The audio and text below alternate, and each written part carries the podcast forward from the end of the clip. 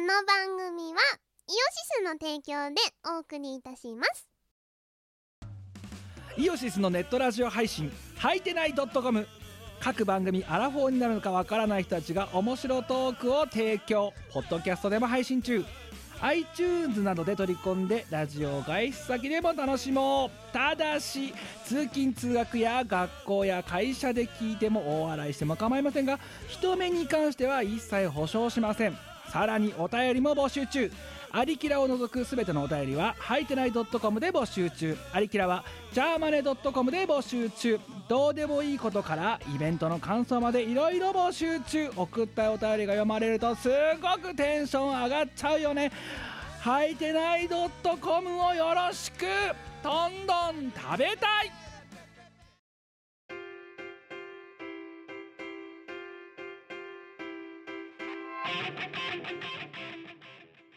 はい、こんばんは。こんばんはえーキムです。みこですえー、ミコラティ264回、えー、始めていきたいなと思いますけれども、うっすあれですよ、今日は我ら、かはい我ら、まだ、けまだ、今のところまだ結成中ですから。そう、今のところ結成中ですよ。す ごくない割と長い方だと思いますよ。いや、待てって。2週間再結成してるだけで長いって言われるユニット何なんだよ、一 体。これま明でらか解散してる期間の方が長いですから半ね。とかのスパンで解散してたんだぜ、うちら。うん。だからだいぶ長続きしてる方ですよいや、これでも。違う違う、だからそれはコロナ禍によってコミュニケーションの頻度が減ってるから、2週に1遍ぐらい、だからこのミコラジでなんかトラブルでも起きない限り、解散っていう目処が立ちづらいわけですよ。まあそうですね。それこそあの対面じゃないから、キムがまたあの虫のやつ投げつけてきたりとか、あの、おもちゃのゴキブリをソファーに置いといたりとか、そういうことがね、ないので、 なったのね解散の、そう、解散の余地がやっぱね、やっぱりリモートだと少ない。いや、これ解散されても結構当然の理由だと私 思うんいでやすけいどやいや いや。ダイい やいオウやグソクムシ投げてきたりとかしてダイオウグソクムシを投げるって、まあまあ今考えたらちょっとね、あの、 おもちゃですよ。そおうもちゃです、ガチャガチャの。今だからネタバラシをするけど、うあん実はあのなんだろうまあまだそのこの何リモートになる前の,、うんうんあのお前をびっくりさせるネタっていうのが実はこの私のこの部屋の中に一つ二つまだ仕込まれてるわけたわけですよなんでなんだ よ。使ってないけど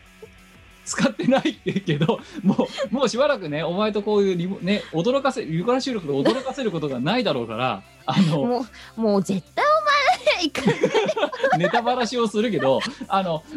ね今そこにさいろいろさグラボの箱とか積まれてんじゃんそこに。 ないで、そこに今、ちょっとカメラから見切れてるところにですね、実はね、お前を驚かすためのえジョークグッズみたいなのがね、一つぐらい、一つ二つあるわけですよ。なんでな、もう絶対お前らよ。この、今後も絶対行かない。二度と行かない。う ち一つは結構ね、自信作なんですよ、私。絶対お前ね、下手するとね、漏らすんじゃねえのってぐらいびっくりするやつが。もうさ、それで何が、何が仕込まれてたかすげえ分かってしまったんで すけど。いやいや、あの、割とびっくりするやつがあるんですよ。で、あの、それとかは、だから、いずれ使ってやろうと思って、で、なんだったらもうね、お前が驚いてる様までね、隠し撮りして YouTube で勝手に配信してやろうからぐらいのこと聞いてるん ですよ勘。弁してくれよ。うわほーとかって言ってる やつを勝手にしがないのコンテンツにしてやろうかなぐらいの気持ちでいたんだけどあ、ごまあめんさすごがめにんごめんごめん。あのさ、これ、あの、解散して当然だと思います。年中解散して当たり前だと思うんだよね。うんだからお前がそうドア開ける前からもうカメラは仕込んどいてこっちで で「どうも」っつって開けた瞬間にびっくりさせて でその驚いてる様子を新作って言って 出してやろうかなぐらいの気持ちでいたわけですけど勘弁してくかわれよ。かこのごこの昨今のご時世でそれ変わらなくなっちゃったんでちょっと先にネタバラシをしてしまいましたけどもう絶対いかね え。ほんとに、ほんとこれ解散でも文句言われないいとやい思やう。いやいや、だって、お前そういうことを日々やってるのが、だって今、今いる YouTuber の皆さんでしょだって。そうやって、ドッキリやってみました、みたいな。ああ、まあ、いや、YouTuber みんなそんなことやってな くない私が見てる YouTuber が偏りすぎてるところがあるかもしれな相い。当偏ってますよ。はいえーということで、今日は2月27日の10時18分。えーはい。また、配信土曜えのー夜夜夜ですね。うん。いや、あれですね。あの、今日は、あの、私がもうこの時間帯を指定したからこうなってる。そうです。うん。いや、ここしかないと。昨日しがないとだったから、まあ、この時間指定したわけじゃないですかうん。起きたら午後5時17時でして ね ねすげえ寝ちゃってさ寝すぎと言いたいとこなんだけど、それはね、私も結構よくやるので、ちょっと人のことは言えない。いやそうなんだよいやでも昨日じゃあそれで朝方まで起きてたのっていうと別にそうでもない3時か4時には寝てるんだよ配信が終わった後で2時ぐらいまで寝ちゃうのは想定内だったんだよた。うん。なんだけどあの起きたらうん。なんかピンポンパンポンっていうあのうちの午後5時になると流れるあの区内の放送があるんだけど、うんそれが流れてきてマジかよと だから今10時半だけどうんまだ起きてから5時間半しか経ってないわけですよおはようじゃん。おはようございます、おはようございますですね。あ本当にさあれなた、わやさんめちゃめちゃ偉いかもしれないやなななんでですかい。いや、昨日私も寝たの3時とかなんですけど、夜中の。はい今日はね、あのー、9時前には起きてました、ちゃんなと。んどうしたなんで何があっわかんない。お腹が空いて起きた。 た成長機会 いやなんか今日お腹空いて妙に朝もりもり食って昼ももりもり食ったのに、夜ももりもり食いましたね、だって別に出かけたわけでもないんだろだってうん出かけてんいや出かけた100円ショップ行った最低限度だねもはやねいや違うんですよあのー、あのー、その部屋をねはいあまりにもちょっと惨状がすごすぎて片付けましょうって、まあ、自分の中でなりおうだ今日はだからお掃除の日だと、そううんであのー、まあこういうね副業を私してるわけですよはいはい声を使って歌を歌う副業をしてるわけなので、はいあのー、たまるものって何かって言ったら CD なんですよ。まあそうですねはい。あのー自分の参加作品だけでもかなりの数になるので、はい私はその収納をするときに、あの、なんだ、ジュエルケースだと、すんごいかさばるじゃないですか。そうですねうん。だから、あのーそれをコンパクトに、その、収納できるケース、なんて言ったらいいのあれは。いやまああれですよだからあの何その薄べったくできるやつ。そうは箱を箱から取り出して歌詞カードと CD だけ入れられるようにおあのそうそうい詰め替える箱ですね、ええ箱っていうか、ファイルっていうファイルっていうか、うん、そういうのありそうますそうねそう。私はバックインレイとか、あの、なんだ、宣伝用の帯とかもね、全部取っとく派なんですけど、はいはそれに移し替えた上で、箱に入れてたんだよね、その CD ケースみたいな。いはいで、あのー CD をこう、まあ移し替えてさ、うん箱に入れようとしたわけですよ。うん箱がプラスチック製だったんだけど、はい劣化しまくってて、バキバキボキっ つって、割れるわけですよ。風化してたのお前んちはち何古代の地層かなんかがいや無理もなくてあのそれこそ15年ぐらい前に買ったやつだからうんよくそんだけ持ったなって話なんですけどでまあ別のその箱を取り出してもべきべきっていうわけですよ。あかんとと思あっでで100均行ってその新しいケース買ってきましたと買ってまさか CD ケースを買ってきて移し替えてみたいなで今日はお前の今日の土曜日そうだって今日土曜日じゃないですか、そうですね、うんでお前は私と違って午後午前9時には起きてるわけではいそうするとだから今日一日でしかも家から出て、まあ、その100均以外が家から出てないわけだろ出てない何やってたんですよまあだから掃除してた掃除掃除といやあとねあのなんだろうその収納の中がちょっとあまりにもひどすぎてあの一回全部出しておでかい段ボールとかがわんさかあったんですけどはい在庫的なやつはいそれもあのなんていうのちょっと並べ替えして捨てられる箱は潰して捨ててみたいな、はいはいうんあじゃあこ今日やってたことはお前こんまりじゃん断捨離で断捨離こんまり断捨離ってほどあれしてないんだけどななんか基本的にそのぶっ壊れてしまってパッキパキになった CD ケースとあとその何不要になった段ボールくらいしか捨ててないですよでもまあ久々に掃除をしましたっていうことを言いたそうだなはいなんかいやあのね健康で文化的な最低限度の生活を営んでいましたよえ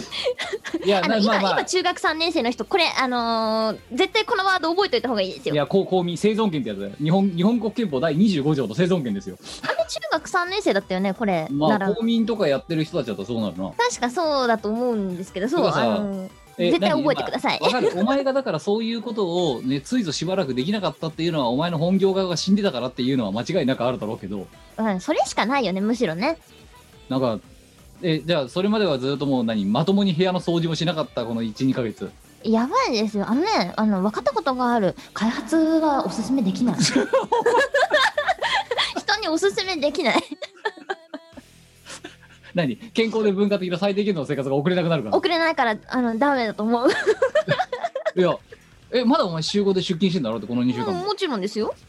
だから、家、朝早く家を出て、で、帰ってくるのが夜遅くて、はい。で、 飯食って風呂入って寝るだけっていう。はい。 で、それが週5で続いて。続いて ます。もうね、もうなんてなのかな。あの、やりきれない。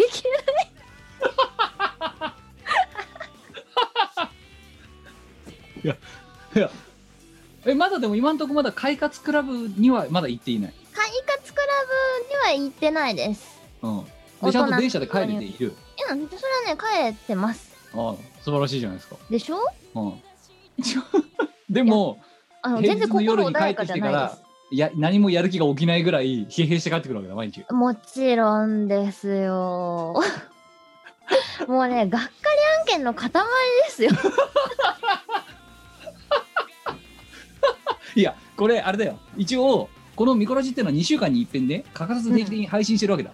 はい。そうすると、お前が、その、今のね、現職にいる、げ現担当にいるところから2週間に一遍、こう、経過観察として、リスナーが、 あの、リスナーにこうね、あの、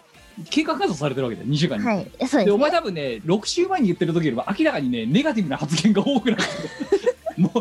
4週6週前の時はねこんなネガティブじゃなかった4週前ちょっとネガティブ出てきて2週でだいぶネガティブ出て今回もうおすすめしませんまでついに行いってしまったや、わけ本当ね、人におすすめできないですね。 いや、現場によると思うんだけど。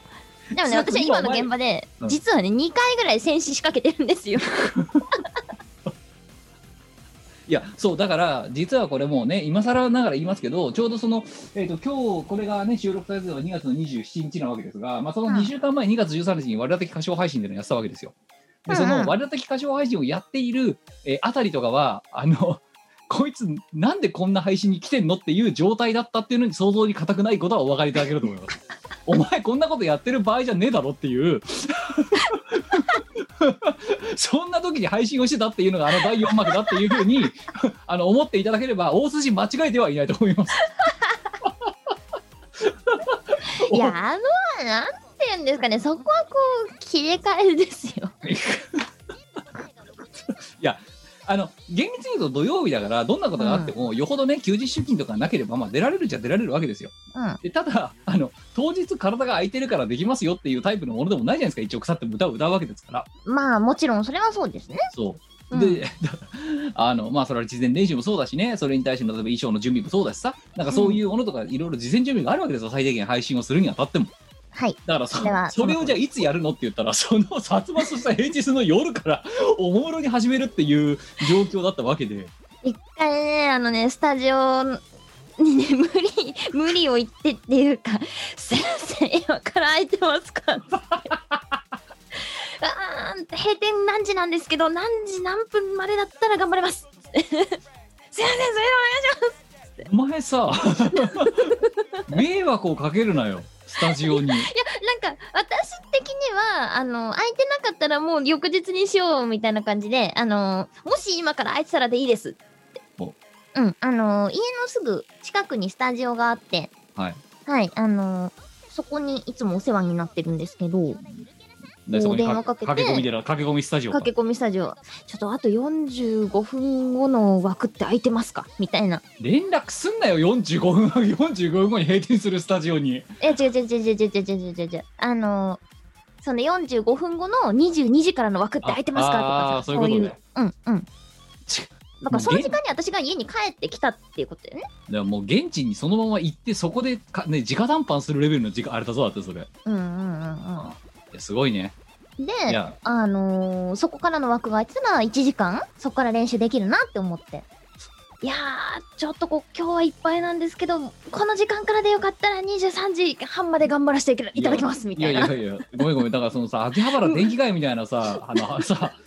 あのことをさスタジオに強要するなよお前もいや、私が共有したわけじゃないよ。頑張れますじゃねえよスタジオで聞いたことないぞ頑張れますっていう発私言をもしちてょっとるびっくりしたよね。でも、そう、向こうがその提案をしてきてくれたわけだよね。まあそうかもしんない、まあ、そおうそう前お前はだかしらかもね名乗ってないのに、あの、ミコさんですよねって言われて、だからバレてんじゃん、お前なんかいつもそういうなんか無理なんだ言ってるまたこの声で無理なんだ言うやつが来たなって違うんですよ、無理なんだよは言ってない。 この直後の予定が空いてるかっていう話をしてるだけだよ。で、ちゃんとそれは営業時間内だから。わかるけどまあすいませんいやまあまあだからあの実はその前もこれもね先前回か前々回ぐらいの見これでもしかしたら言ったかもしれませんがその歌唱配信第4幕というののセットリストっていうのはだいぶ前に決めていたと。うんでそうそれはもう我からあのいつその特に1月2月あたり本番まで、ね、配信本番までの間にどこで予定取れるかもはやわからんから先にセットリストだけ教えてくれとうんいう、まあ、要請を受けて結構実はあの FOE とかはだいぶ早めの段階で決めてたんですよ。そうそうそう。ね、だから下手すると去年末には決めてたからねもうね。うん、で実際もらったのが今年の頭とかだったから1ヶ月以上の余裕持ってもらってたんですよ、そう、うんね、、いやなんかっていう状態の中そりゃ家の掃除なんかするわけもなくマジだね いや掃除機はかろうじてかけてたって感掃じ除機を数でかけた。掃除機を1週間に1回か 2, 2週間に1回か かろうじてうんみたいな最後の力を振り絞ってちょっとさすがになんかだってお前なんかこれさ配信前にさこれこれうんこれ収録始める前に聞いたけどさ、お前なんか何ろくにカーテンも開けてなかったってさっき言ってたじゃないか、そうそうそうそうそうそうそうまあ、そりゃそうだよあなー朝早く行って夜帰ってきてってなったらカーテンなんて開ける必要もないとないしてか開けらんないよねまあ朝そう暗い時間にさ起きて支度するんだからそれを窓開けたって暗いわけだよ窓っていうかカーテン開けても暗いからそりゃそうだ開ける意味ないなないでしょでまあ帰ってきたらさ真っ暗だな、 真っ暗だだから久々にこう陽光を部屋に取り入れましたみたいな太太陽光を太陽光を入れたそうそうだから今日カーテン朝開けてはいああ光って美しいなって哲学だね 哲学の世界だであのなんだろう光が美しいっていうか私あのーベッドをその窓窓のすぐ近くに配置しててはいでそのベッドのサイドにあのーなんていうのランプはいシャラシャラとこうシャンデリアみたいなはいはい感じのちょっとあのブログとかで写真見てくれてる人はもしかしたらあああれかって思ってくれるかもしれないんですけどちょっとガラスがこうシャラシャラなるようなはいあのランプスタンドなんていうのあれまスタあンドまあでもライトあのうんベッドサイドにみたいな置くスタンドライトだよな、うんあそうそうそうそうそれをね2つ2本立ててるんですよはいで窓のすぐ近くだからそれガラスにこう光が入ってあのサンキャッチャーみたいになるんですあよねはいはいはい、うんでそれを見て「はあ美しい なんて美しい時間なんだろう」みたいないやまあまあ太陽光がないとできないけどない家のそう白熱灯じゃどうしようもねえもんなそれなそうなんですよじゃあ貴お前重あなれだ休よ日でしたねすごいリアジもうすごい充実した休土曜日をお過ごしになられたようでいやだいぶ充実してますよほんと健康で文化的な最低限度の生活でしたね片やだって私は起きたら夜ですからねもうんう、うん、もうなんか全然なんつうのその何ぼ防災防災アナウンスとともに 目覚めるっていうやらかしちゃったけどいやなんか今日すごい気分が良くって、はあもうお気に入りのキャンドルとか出してきちゃったよねみたい なね出してきだてっ今てさせ先週だっていやよく考えたら入ってま先す週先週の土曜とか分かった分かった先週の土曜とか、まあ、歌唱配信の日はそうだけどその前の週とかはさ一応土日は休みだったわけじゃんだかあーそうだねらそこで掃除とかすればよかったよ何したっけ先先週先週の土曜とか先週の土曜って何したっけなちょっと待ってそう歌唱配信の翌日だからね20日だよ20日あ翌週20日歌唱配信の次の日は何したっけな次の日は日曜日で覚えてないああもうだからもう記憶もう記憶がないんだよ多分もう1週前2週前の記憶がないえやばい廊下だ廊下何してたっけいやだって今の指輪さ掃除とかだって一応できたかもしれない、そうね。うんあ、いや、家にいないわ。あそううん。いなかったあそうね。勉強会参加してました。あー頑張り屋そさうんだだよそうだ。頑張り屋さんだで、23日は収録。ああ急に、急にこう、これこれ明日、明日やれるかみたいなやつがボーンって、よなんだ、だから前今日度はに今度はだ入からあっれだよてなかうんあのお前が駆け込みスタジオをやるんだったらお前は駆け込まれボーカルをしきてて、たそう、わけ駆け込まれボーカルをしてたわけですよ。はい、なんとかしますつって、 頑張らせていただきます頑張らせていただきますつって、あの、収録してたら1日が終了してたっうて感じかな。んでもう平日は何もやることやれやれることもなくないっすよ、そんなもの。まあねででその今のさ、まあ、地獄の状況はとりあえずだって、さんね、来月いっぱいぐらいまで続くわけだろだって、うん。うん、だからまた次太陽光を浴びられるのは一体いつもうさあれはね、あのー、朗報ですよ。なんすか来月末で私は、あのー離脱できることが決まりましたのえで、だ脱脱獄脱獄 獄。 満期中止をいや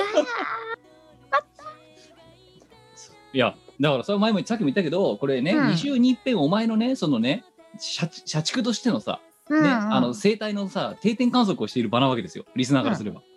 でそうするとお前は今その 今とりあえず今現状の段階だと、ね、場所を間違えると IT 業界でマジでおすすめできないってことはとりあえず今言ったわけです がそう、あのね、ダメだよ、ダメだよ。IT ダメ業界の中でも特定のところは絶対ダメだよ。あた特定の業種特定の業特界定の業 界業界は絶対ダメだ。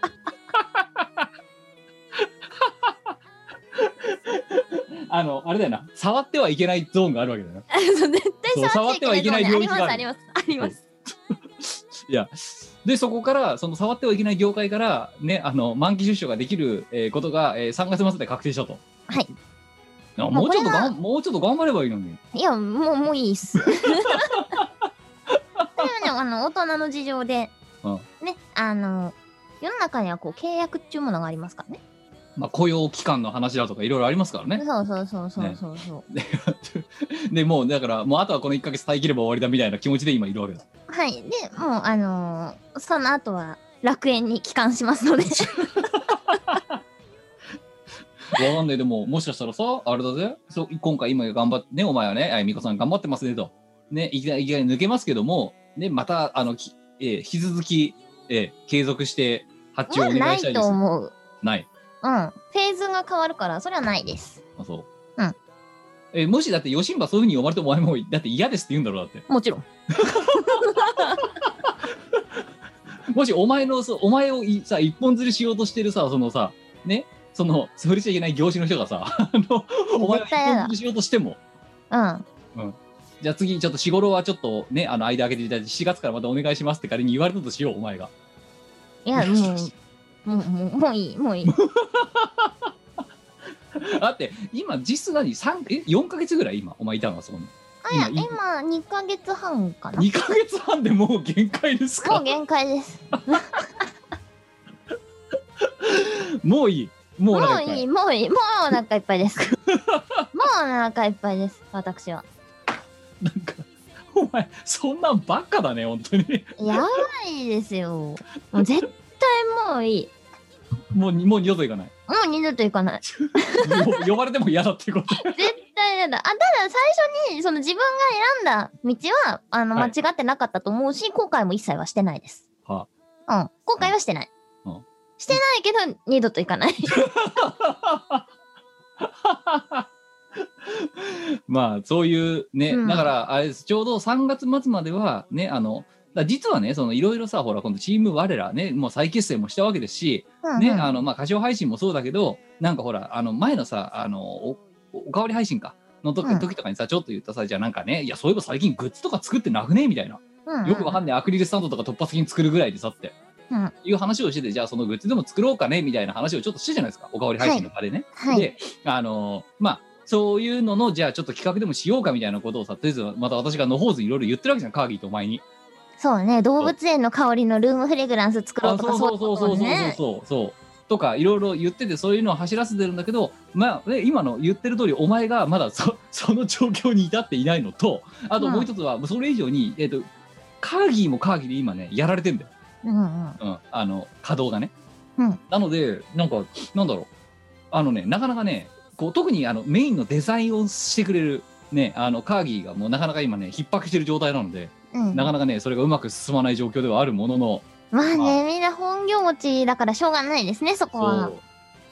ただ、だから一応、次の歌唱配信の予定が4月の中旬頃を予定しているので、うんうんまあその時には、ね、あの一応地獄を抜けたもうちょっとだからねあの顔からねか陰影が抜けた我をね もうちょっとお見せできるんじゃないかと 思いますけど本当ですよ。だからね、春が待ち遠しいんですよ、私は。あー花粉症のくせに。あそうそうそうそれでもうあれだろそうプロ花粉症プロあのさ、はい、はい。もう飛んでんのだろ今もうバンバンですよ。 バンバンバンバカですよ。え今年もやばいっすかやばいですね。鼻水は止まらんし、目はかゆいしでさ、もうなんじゃらってはん話いでやすだかよ。らお前みたいな重症患者からすりゃさうん。週5で外出るとか地獄以外の何もでもないわけじゃないですかもうね、中いても外いてもね、地獄なんですよ、このシーズンは。あれ何家の中でもダメなのもうそれダメさ。でうん。全然今年やっぱ私花粉症じゃなかったことが分かっただって今のところ何も来てないもんはあ。うんあの去年まではなんか。かねあの鼻がズルズル出たりとかうん。なんかしてたんだけどうん。なんか今年全然来てないってことはやっぱり去年は風邪だったんだなってことが分かっあのね、幸せなんですよ、それってすごく。 マジで。たいや私は花粉で発熱する女ですからね。 あそうだからもうあれだろ風邪の初期症状みたいな状態になるんだろだってだから、風邪ひいたかなって思って病院、熱出たから、その、何年か前の話ね。うん熱が出ました、風邪ひきました、かなって思って病院行ったら、あ、これ花粉症ですね。はうんいやそうでお前じゃあ去年も一昨年も言われてたけどキム早くもうとっとと検査を受けて花粉症だっていうふうに認定されないよみ事実を認めろみたいなこと言ってたじゃんうん。だけどで去年はでもまあ認めたら負けだと思ってるから認めないでいたん、で今年まだでお前の今の症状聞いてもうもう飛んでんだろ今もう飛んでますよ。でもうもうそれこそだからあ何寝て起きたら目やりでパリパリになってるとかそういう状態なわけだろ今うーんとね、まだね、そこまでは行ってない。あそう鼻水鼻が出て止るあまらんみたいな。あうんあ。じゃあこれからか本番は本番はこれからだよ。だって本番はこれからの前のさ今前座の部分でお前もすでにやられてんだろだってもちろん。しかもあれだ よ残念残念なお知らせだけど去年の1.2倍飛ぶらしいからな今年もうね、毎年そんなんばっかりですよ。 もうお前ボジョレ・ヌーボーみたいになってるもんなやめてくれよ過っ去て話10年だよでね。最高の花粉症あの 花粉の飛散量とか最悪だよね。ちなみに私はあの病院でアレルギー検査を受けて、あの杉ヒノキでもう、はい、バリバリですね、みたいな結果が出て ます。いえ、ま、じゃあ今もう服薬中や、まあね、まだ、まだ頑張ってる。まだ頑張ってるがまだ頑張ってるけど、あの、薬は持ち歩いてます。いつでも飲めるようにいつでも、あの人間に戻れるよう に。いやだからさあれだよなもしさあの花粉症ってさ本当に風邪のしょ、さ本当に超食症状みたいな状態になるじゃん、下手すると熱出てさって鼻鼻水止まんなくてさって、頭目がはかゆいしさそうそうそうでさしかも今だからさ熱出るとさあの、うん巣はコロナかって疑われるご時世になっちゃったじゃんそうね。だからあれだよなもう花粉症なのか風邪なのかコロナなのかも分かんねえ状態になるじゃんわかんないけど、我々はわかるんですよ。花粉かそうじゃないかは。プロだから な花花粉症のプロだからなお花前はな粉症のプロとしては、発熱はわからん。発熱はわからんけど、あのー他の症状で多分花粉。ああこれはもうもうこれは間違いなく花粉だとや花つ粉だだっとて多分。はい、やつが来た。やわつかりがま来したとた。やつが来た。やつはず噛むだと やつはずかず、か違う。やつはずかむ。うん。それはね、わかります。いやでも今んとこだからだからそうか私はだから、まあ、もし仮に花粉症だったとしても認めてないけど、うん。うん。まだお前ほど重症患者じゃないからまだ気づいてないのかもしれないうん。だからこれが本番と言われるところになったらで来たら私も残念なことに認めざるを得ないフェーズなのかもしれないとそうそうそう。だから認めたら負けだからさこういうのは風邪の季節の変わり目で体調を崩してるんだって思い込むことにしてるんだよ毎年いやこれは季節が暖かくなるからそれで体調を崩しているんだと毎年思ってるこの数年諦め悪すぎんいやいやいやだってでも実際それでだって12週間で治るもん ?1、2週間でいける12週間でいけるね大体いいですたたねだ12週間も風邪の初期症状が続くかボケって思ってるんだけど この心の中のどっかでは それはもう風邪じゃねえだろうと12週間も 風邪の初期症状が続いたら悪くなるか良くなるかどっちかとするだどろっうそちの間かでにすね。はい。 2週間とかかかってんのおかしいだろうと風邪の初期症状 が思ってるけどそれは認めたら負けだって思ってる、そうですか。うん、私は働いたら負けと同じ理論だよね。そうそうそうこれはあのそうそれでだから病院なんかお前にいくら勧められても絶対に行くつもりはないなぜならば行ってそれで陽性ですって言われた瞬間に認めざるを得ないだろうと思ううん、そうね。事実をうん。医者が言ってるんだからもうほんと諦め悪い。いやだってでもお前ほどだからその言っても12週間でさ収まるからさ、まあ、そうそこだけ乗り切ればいいんですもんね。そうあの何ひひ一回寝て起きたら目が開かないとかそういう状態にならないからさうん。てか家の中でもうだってそれはやばいでしょうよだって目わかんないんだもん。涙が出すぎて涙と眼鏡で、あの、まつげ、上のまつげと下の、何、まつげかなんかうんまぶたひっついて、うん、なんか朝目が開かないみたいな。ダイナマイトカールあのー、重度の花粉症の人には分かっていただけると思うんですけど、朝目開かなくないいや、し 知らねえよ。そんな の、経験したパことリねえパリかパら。リっつって目開けてさ、かい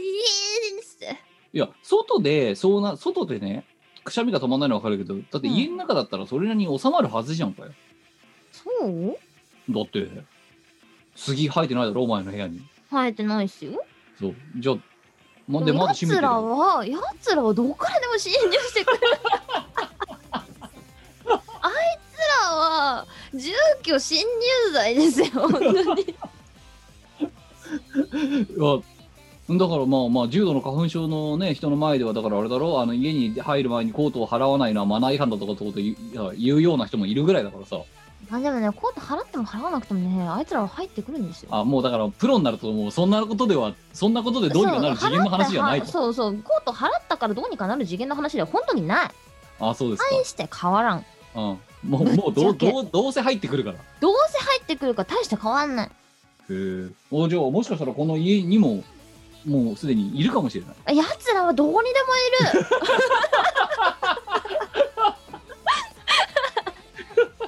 いや確かにまだそのリモートになる前にお前がねこのこの自分よこの季節から3月とか4月にうんうちに来てる時なんかいつもなんかねすっげえなんか醜い鼻水と涙を流しながら来てる時があったなと、うん、今思い出せばそうなんですよなんでななんでお前そんな泣いてるのと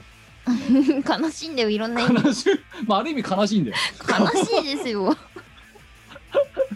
うね何20年ぐらいずっと悲しいいやもうプロだからね本当にプロですよそうい10歳からなんでだいぶ英才教育ですよやだからまあでしかもお前これさ残念なお知らせでもう一つあるけどさうあれだってなんか新しいあのコロナと同じで、ん、うん新しい変異花粉みたいなのが出始めてるらしいよ世界でもうさ何マジうんだからもっとひなどくんとかなしるてこれからもっとひいやどくなるらしいぞ花粉症って全世界的にね私軽い薬が全然効かなくてだからそこら辺のあれだろ市販の薬局で売ってるあれぐらいなんかもう効果ないんだろはっきりないですねでいやあのー病院に行って病院で処方される中でもまあいろんな種類いくつかの種類の薬があるんですけどなんだろうあの一番強いやつ以外はあんま効かないんですよね百中今日の今日をもう処方される、うん、一番強いのをもう処方されるんですけどそうすると副作用もめちゃめちゃ強くなるわけですよね、眠くなるの眠くなるし、なんていうのかな、こう、頭のこう、思考がすげえ遅くなるみたいな。ああぼんやりするなんかぼやーんって。あああ春はダメものだよ。 G、GDP が下がる いやまあであじゃあもう一つプロに聞きたいんだけどさその花粉症っていうのは毎年さ例年何月じゃあ杉木の木のさあのキャリアに聞きたいんだけどさはい。何月頃終わんので、5万、5月末とか、 5月まで続くの5月くらいまでは、た確か、うん。マジでそんな長いの割と私は長いです。まあ私はヒノキもブタクサもダメだけど、うん。え、もうん多分ちなみに白樺もダメです。うあれじゃん。 役満じゃん、お 前。マジで 役満こ国士、国士13年待ちみたいになってるや国つ ど、どの自敗来ても上がりみたいな。だからかもしれないですけど、うん、結構長いです。いや。え、じゃあお前にとっても花見なんてのはもうて天敵だね。本当ですよ。よくあんなシーズンに外にずっといようって思えるなって思うけど、あとあれ別だにバ家ーのベキューとか中にいても変わんないかなって。バーベキュー。うん、そうね。やってはいけない。だってバーベキューなんてそれこそ森の中でやるじゃん。もう無理だよ。お話になんない。無理だね。あとね、春にね、京都に行きたいんですけど、行けないんですよ。はあ。なぜですかあそこはね、盆地だから。盆 地を。も花粉が多いのよ。う知らねえよ、そんなプロの、プロの初見、 プロに、プロの所感の話をされて も。いや、マジで京都に入った瞬間、なんだこれーみたいな。あ、わかるな、プロはやっぱり。わかるレレわかるレーダー、レーダーを。わかるわかるわかるわかるわかる。花粉レーダーを入った瞬間に敏感にそう。なんかおかしいみたいな。え何盆地は何花粉が飛ぶの花粉が多いの。あじゃあ山梨とかもやべえんじゃないのそういうやばいやばい。盆地はやばい。盆盆地地ははやばい。盆地はそこに花粉が超いっぱい溜まる。やっぱこういう格好してるから花粉たまんのかな、うんらしいですよ。へーだから最初知らなくて、それで春に京都に行っちゃったんですよ。はいで、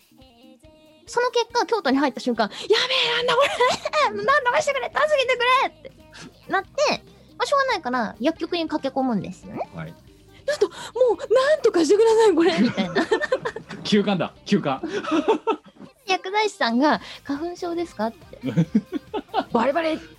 言うと「この辺りはね盆地だから花粉がとても多いんですよ」っておうなんか入った瞬間におかしくなっ だから煉獄の門が開いたんですたそうそうそうえだからあれだよなお前にとっての救いはさま雨なんだろあ、うん、そうだ雨が降ねればあそのう花粉がビューッと一時的に落ちるから多雨降少ってる時とかは多少多少マシですただそれが終わって晴れたりするとまた地獄が来るとそうですよ日本晴れなんかになっちゃうとねこれね分かってくれる人ね結構いると思うんだよねああ。いや、わだからまあ、私は認めない派だからさ、まだ、だから認めなく、認めないとか言う、悠長なこと言ってるぐらいで、まだどうにかなってるからまだいいけどさ。本当ですよいや、そっか、でももう飛んでんだね、すごいね。2月なのにうんね。飛んでますよ目かゆいもんなじゃあ つ、あれだな、次の歌唱配信やる頃とか、今度さ、あの、業務の方でやられてんじゃなくて、花粉でやられてる真っ最中に、お前は、 でもね、マシかもね、その方がね。全然マシだよ。それはね、薬でなんとかできるから。あ業務は薬でなんとかできない。そう、業務はね、薬、つける薬もないよ。いや、あの、ね、いや、この配収録じゃないところでお前から聞いている限りだと、また相変わらずいい感じに新さんを舐めてるなっていうのは聞いてるんです けど。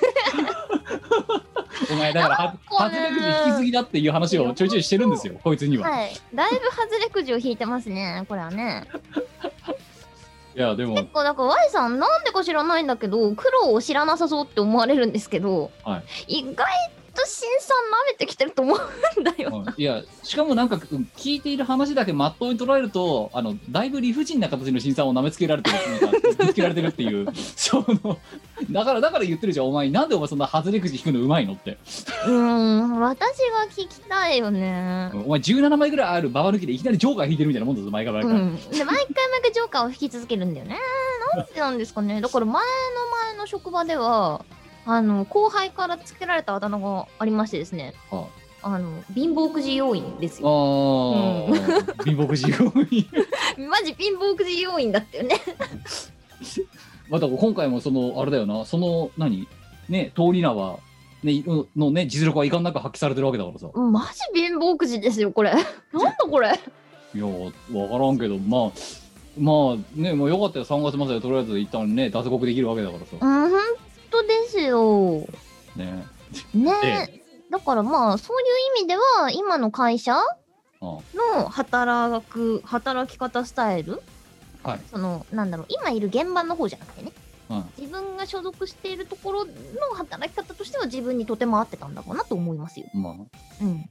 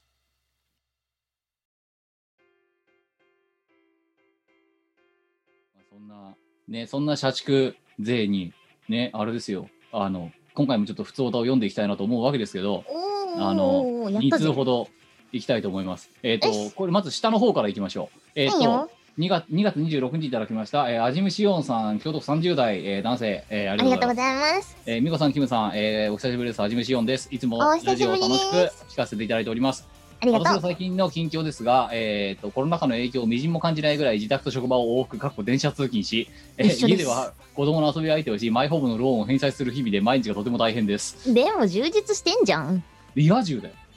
リア充だリア充だよ。マジだ。そうこもう分かりやすく摩耗するジャパニーズ社畜っていうのを体感体現してるわけだこの人はでこういう人たちがすご日いな本の日本の経済を地獄車のように回してるわけでなるほど。そうで毎回このミコラジを聞いていて仕事のお悩み相談コーナーが開設されたようですの解で説をされてない。またジングル作んなくなるんじゃないかこれ 今回私の悩みを聞いていただきたいと思いメールさせていただきましたぜひ的確なアドバイスをいただけるとありがたいです 我々に聞くのが多分間違ってると思うんだよなんな。かだからいやお前がだから2週に一遍新さんなめこみたいなこと言ってるからこういうさコーナーができたって勘違いされるんじゃねえのかまあね、本当にね。こえー本題の悩みなんですが、うんえーうんう2ん月の中旬に上司の方から今年の春に入社する、えー新卒者の教育及び指導係をしてほしいとの依頼を受けました、うん理由は私よりも下の社員はコロナ禍の影響で大半が在宅勤務をしており人が足りない状況だからとのこと、正直私は人にあ,、えーあまり人に教えるのが得意ではなくまた最近は流行にも疎いせいか、えー自分よりも一回り以上離れた若い子の気持ちがよくわかりませんまた、数年前に教育指導係をやりましたが、私の教えた人より女子女性社員についてはほぼ寿退社、男性社員については転職していきました。当然、うんうんハラスメントなどをしたわけでもなく、なぜか私が教えた人たちは2、3年以内に会社を去っていき ます。自分の反省点としてコミュニケーション不足だったのではないかと考えているのですが、今回は前回の反省を生かし頑張りたい所存なので、新人を一人前の社会人としてうまく育てていく、えー方法のアドバイスをよろしくお願いします。実体験を教えていただけるととても参考になりますので、話せる範囲で結構ですので、話していただけると助かります。長文になりましたが、最後までメモとしてありがとうございました。えー、と首都圏はコロナ禍で大変かと思いますが、お体に気をつけてください。そしてこれからも一人のファンとして応援しております。ありがとうございました。おーえー通信。私の娘4歳が、えーマリサは大変なものを盗んでいきましたの、えー歌詞でゴスンゴスンゴスン釘のフレーズにはまったりよく歌っております。どうやら、えー娘も立派なオタク道を歩み始めた模様です。とのことでどうもありがとうございます。ありがとうございます。娘ちゃんもありがとうございます。で、おい、その、はい社畜社畜、えー新さん、はい新さんなめこ、あのさ、はいはい どうするよ、この、この相談について、お前はどう答えていくあのね、最初にこれ言っちゃうと、はい。仕事のスキルとはい。人に物を教えるスキルって全く別物なんですよ。おうと私は思うのね。なるほど。だから仕事ができる人イコール教えるのが上手い人ではないんですよ。必ずしも。はい。うん。と思うです。うん、まあだからあれだよな、あのさ、長嶋茂雄がうん。名監督だったかっていうとっていう、うそうそうそうそういやだかそらう、ねそのそ話うですね。そうあの超一流のプレイヤーがマネ,、まあ、あのマネージャーになったとしてそのマネージャーは優秀な指導者になるのかと、うん、うん、そういう話だな、そうう。んでも、もう一つ思うことを言うと、はいほとんどの人っていうか、な、な、ほとんどの人っていうと言い過ぎかもしれないけれども、うん多分、うん、教えるスキルを持ってない人の方が割合的には高いんじゃないのかなって思うんですよ。ほ理由は単純で、教えることを教えられてないから。うなるほどうん。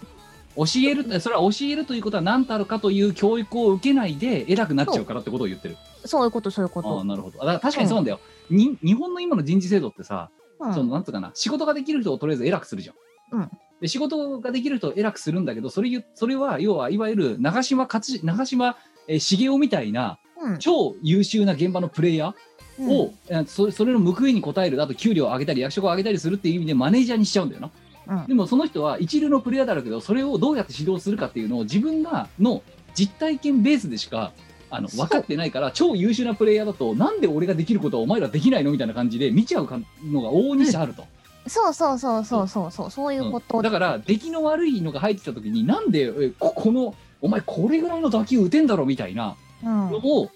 自分の実力が高すぎることを分かってないでそれをそのまま教育方針にしちゃったりするからあのやめちゃったりする人がいるっていうのはよく聞くよな、うん。うん、しんどくて耐えられないとか。うんうん。まあ、多分その辺は、まず大前提として認識されるべきだと思うんですよ。そうだね。うん。そこまでは多分ね、分かってる人が多いんだけど、じゃあそれが根底にありますよっていうのを多分人は忘れてる気がするんです。なるほど。うん。私は。はい。うん。で、あのーなのでまあ、教えるのが得意じゃないっていうのは、言ってしまえば、多分普通。割と当たり前。割と当たり前だと思うんだよね当たり前だよねってねえ教えどうやったら教えこううまいこと教えられますかとかさうん教わんねえんだもんうん知らんものに対してはさ無理じゃんうんうんなんかそれ多分普通だと思うんすよなるほど。うんでこの人すごいのはちゃんと自分でそれを自覚してる我ただ樽を知るってやつだな。そおう。うだからね大この人大丈夫だと思うんですようん。ちゃんと自分のことを客観視できてるっていうところだで、あの、なんていうの多分それは大丈夫だと思う。せっかくこのコーナー出来上がったのに大丈夫ですって言って終わっちゃう。 ここれコーナー存続の危機だと大丈夫かだってさ、いや、なん言う、なんだろうな。あのー私は、そういう意味で言えば、前々職で結構、人に教えることが多かった。まあおなんで前、下多かったもんな。あの、2個前はな。そうですね。うんで、私の場合は完全に逆で、他の人がこう教えた人は結構やめていってしまう、早期でやめてっちゃう人が多かったんですけど、うん私が、あの、教育してて、あの、ミコチルドレンって呼ばれるんですけど、うんあの、その教育者の名前がついて、なんとかチュチルドレンって呼ばれるん小です泉よ。チ教ル育ドレンみたいなもんだな。した、あの、教育する人はローテーションで変わるんですけど、うんまあだから、例えば田中さんが教育したとかなったら田中チルドレンになるし、たま、たまチル。 楽しみになるし、まあ、ミコさんが教育したのはそれはミコチルドレンになるわけうん。だようんね。はいはあのね、ミコチルドレンはね、人数が多かったんですよ。い。なるほど。うん。私が教えた人は結構長続きする人が比較的多かったんですけど。で、オチは、だからその、みね、ミコがいなくなったらミコチルドレンも、だモルドがいなくなってたっていうところがオチがつくわけだろだって、その綺麗な。 そういうことです ね。そうそうなん綺麗ですなオチかどうか知らんけど さ。そう私が退職するときにあのお後追いで辞めちゃった子たちがいっぱいいたんです。レレミング ス。ミコチルがミコレミングスに変わってったっていう。 ちょっと想定外でしたね。でも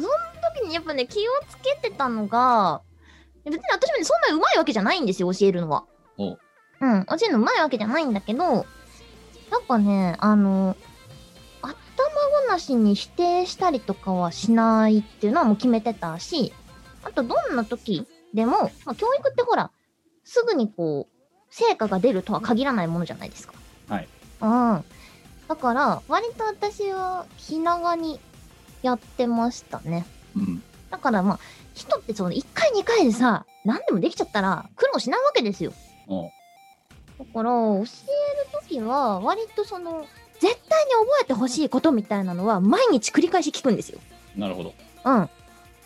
じゃあその重要な3つは何でしたっけっておあのメモとか見て答えてもらっても構わないですってお言ってました覚えてもらうことが目的だからうんやっぱおおし覚えてほしいことは繰り返し聞くし、うんでも繰り返し聞くからといってなんだろうできてないですよってことじゃなくって私としては覚えてほしいことだから繰り返し言ってほしい繰り返し使ってほしいその記憶をっていう意味で言ってますっていうのを自分の意図をね伝えるようにしてましたなるほど。自分がどう考えてそう言ってるのかとかうんっていうのは気をつけてましたねうん。あとなんだろうな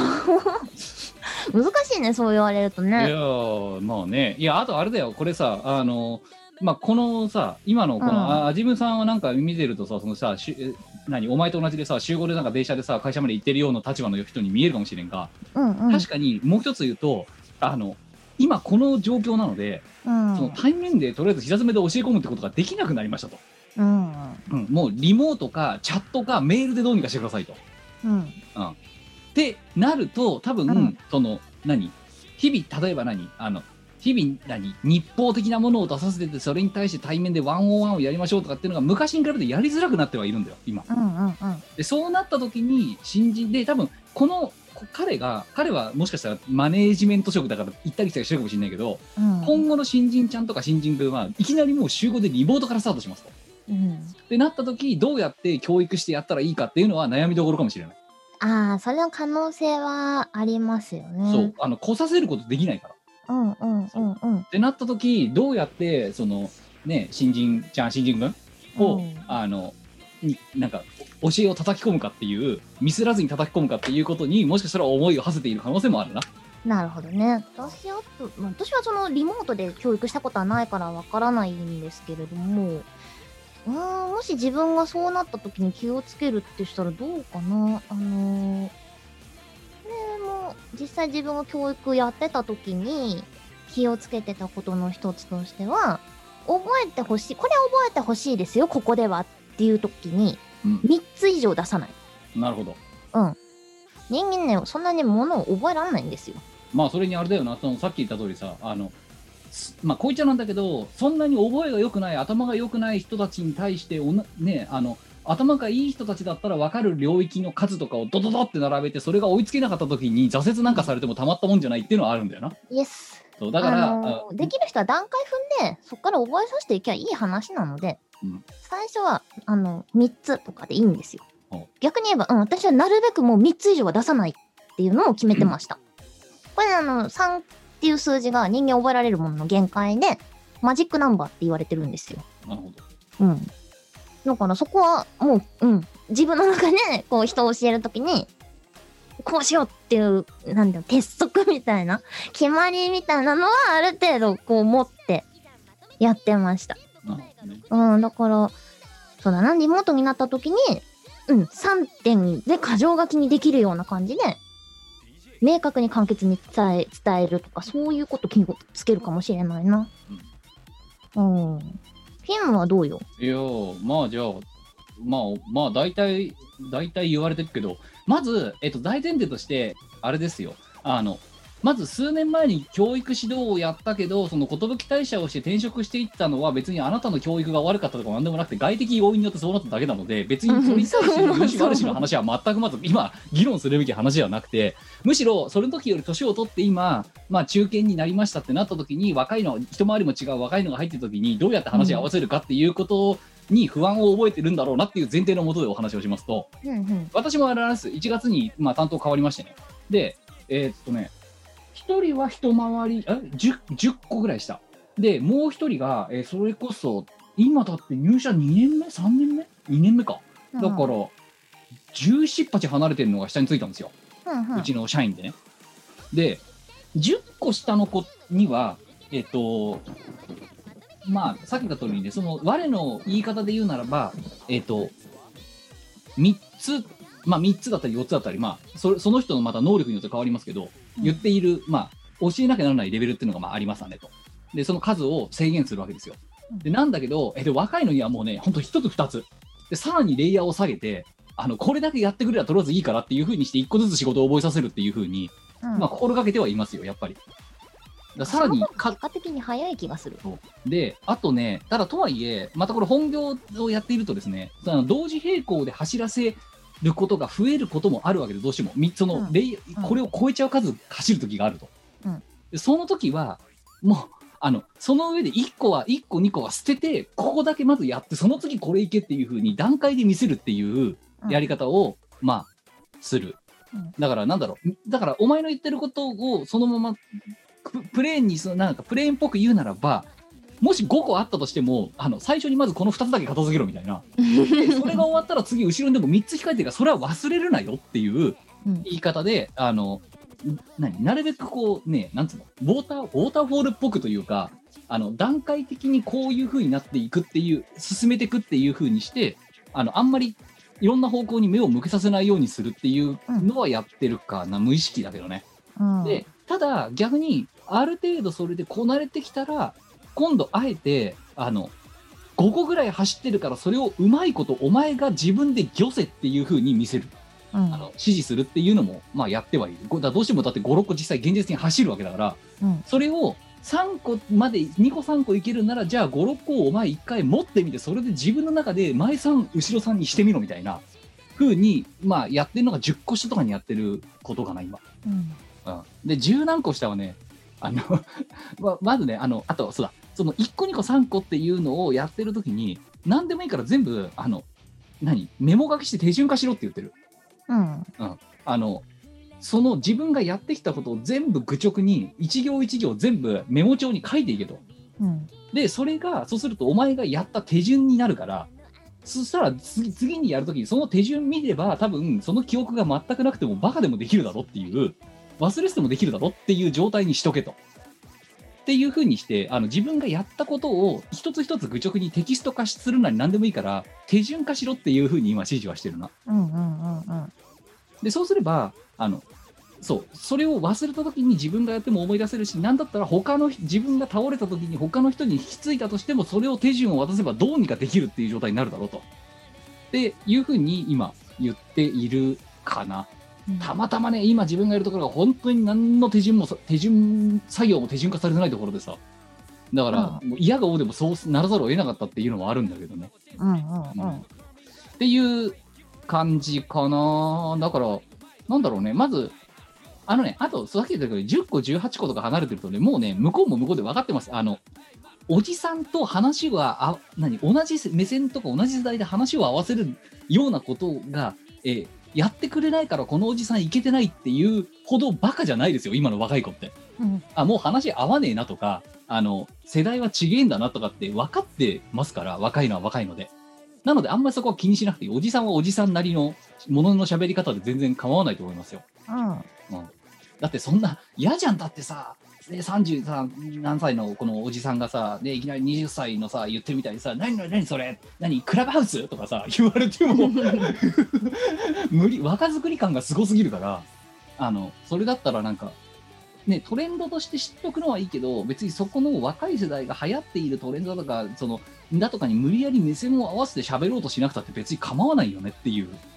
気はする。うんなんか別に等身大であ自そう分そうも等身大でよくって多分であと私最後にもうこれも完全に自分の経験からですけど あの一番大事なのって心折らせないことだと思うのででそれ ってあの人間関係に集約されると思うんですよ結身に局つのまさとこれろ。る物言いをしますな、お前は。ええ、ええ。私は結構心を折られた側の人間だったりするんです、実はね。実は結構心を何度も折られてる側の人間なので、あの自分は絶対それしないようにしようって、もう決めてます、それは。どんな時でも。 そう、あれだよ。あのさ、10年前、15年前だったらいいかしらって、今そういうのやっちゃダメな時代だからさ、もう。変な時代なんだけどね、いるんですよ、残念なこといやそうに。いるな、いるんだよな。なんでいだるろうんな。です、なんでなんですかね。いやーなかななかなかなかなかあのすごいですよ。いや、皆さんねこれまたあれなんだよ。多分、そのさ、システム開発現場における業界の当たり外れって話をお前してたじゃん、さっき。うんうんうんそれとは別に、あの、なんだろう、そういうレガシーな考え方を持った人たちが、えーずっといる組織っていうのもまた当たり外れっていうのがあるわけですよ。ありますね、うん、で、そういうのが多ければ多いほど、外れの要素が高くなるっていう。うんあの頭の要は昔の何事例成功事例とか教育法人だとかそのまま踏襲しちゃってるような人たちがたくさん上の偉い人たちのところにいるようなところって総じて あのパワハラみたいなことが起きやすいっていう傾向はあるんですよ。そうそうそうそうそうそうだからまあそこはもう運なんだけどね。運ですね完全にねねまあまあそうそうそだからなんだろうなやっぱりこう入ってきたばっかりですとかあのー新人ですよっていう人って分かんないことだらけで当たり前だと思うんですね。おそれがこう気軽にっていうかそんなこう怯えずにこう聞けるみたいなそういう環境を作ってあげることが一番大事かな結局はうそうだ思ねいままあすてか今そうでしかもそれがだからやりづらいかあの状況下に置かれているわけでリモートが主になってるから、だからなおのことをあそうもう一個あったその今こういうリモートになってんじゃんだからいわゆる、あの何わかんないことがあったらとりあえず膝詰めでちょっと話しミーティングしようぜっていうのがやりづらくなっている分、うんあのね、意図的に、ん何意識的にコミュニケーションとか、その何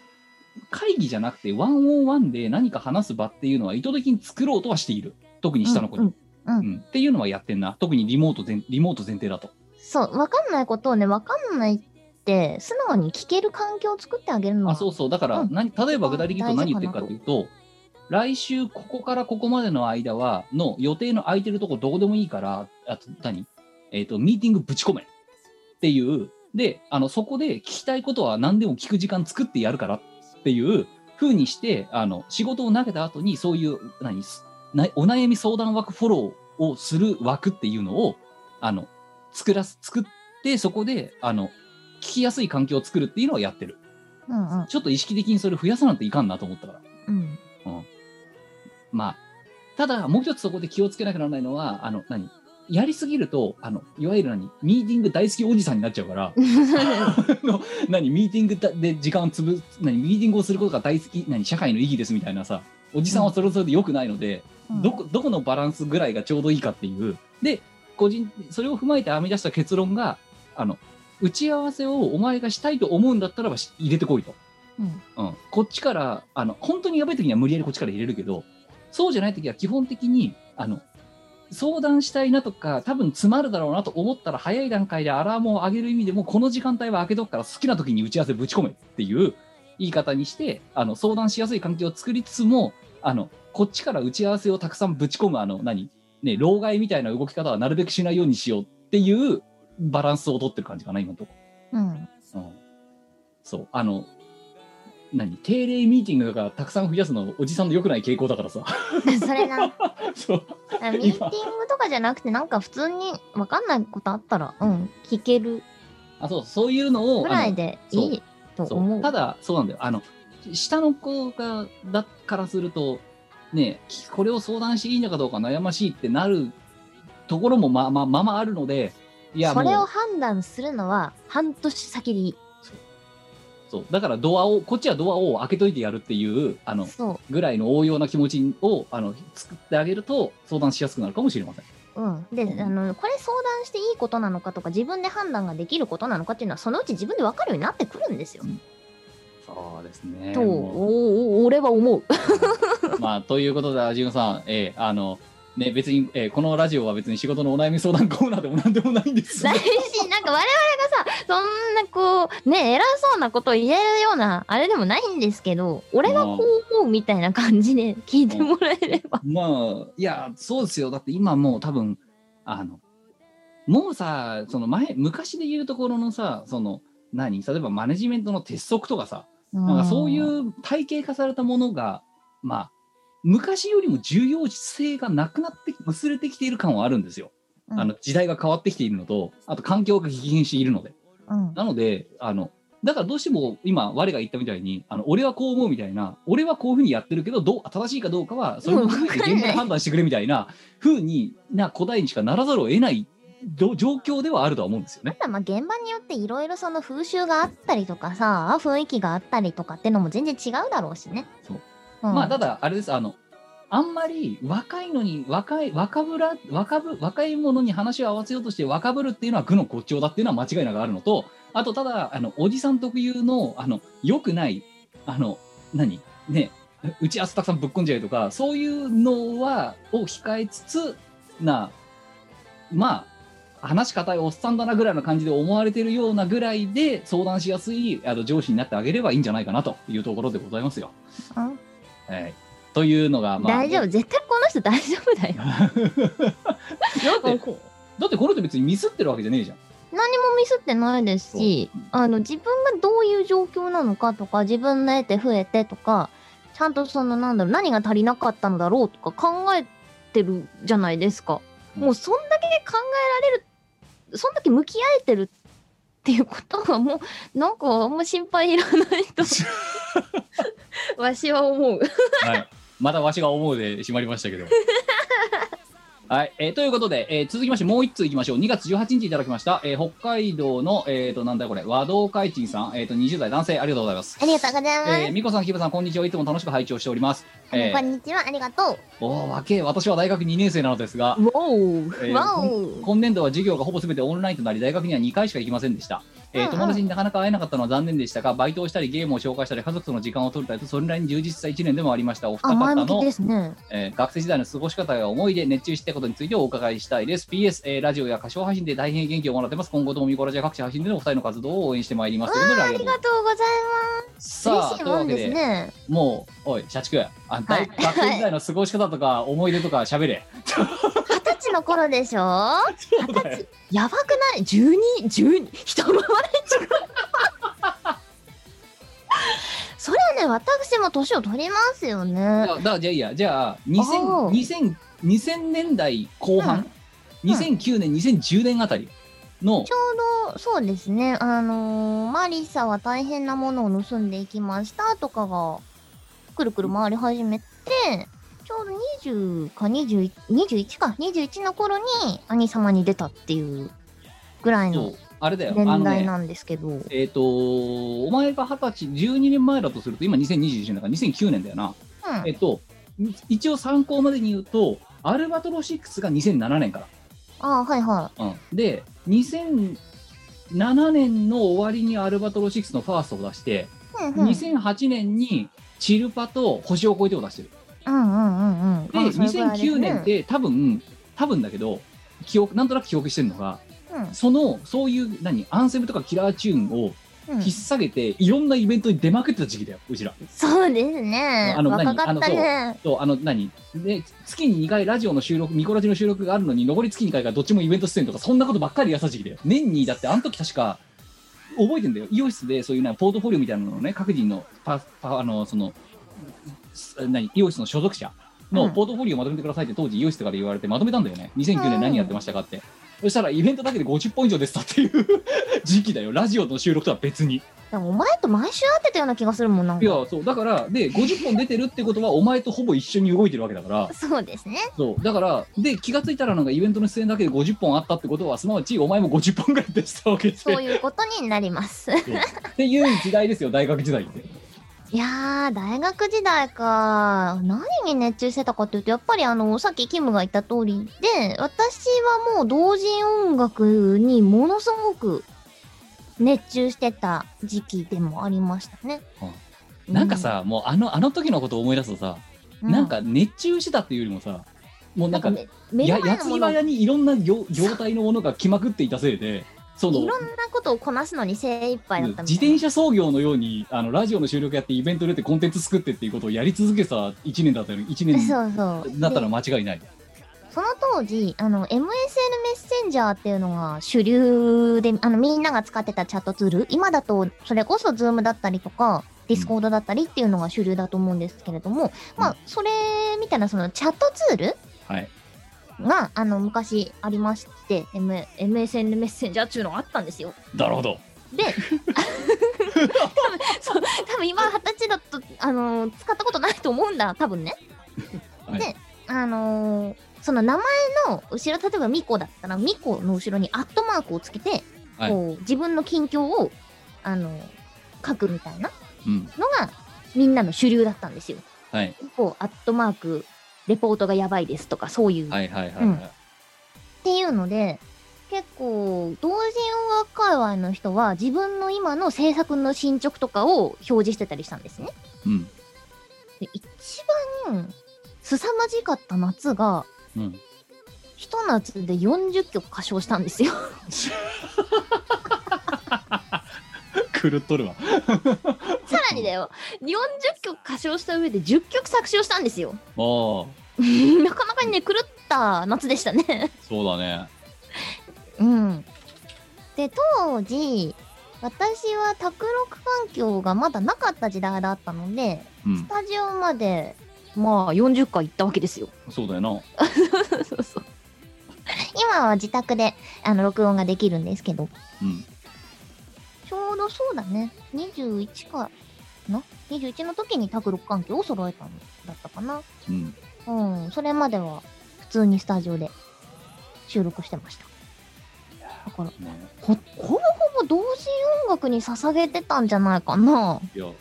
本当ですよあの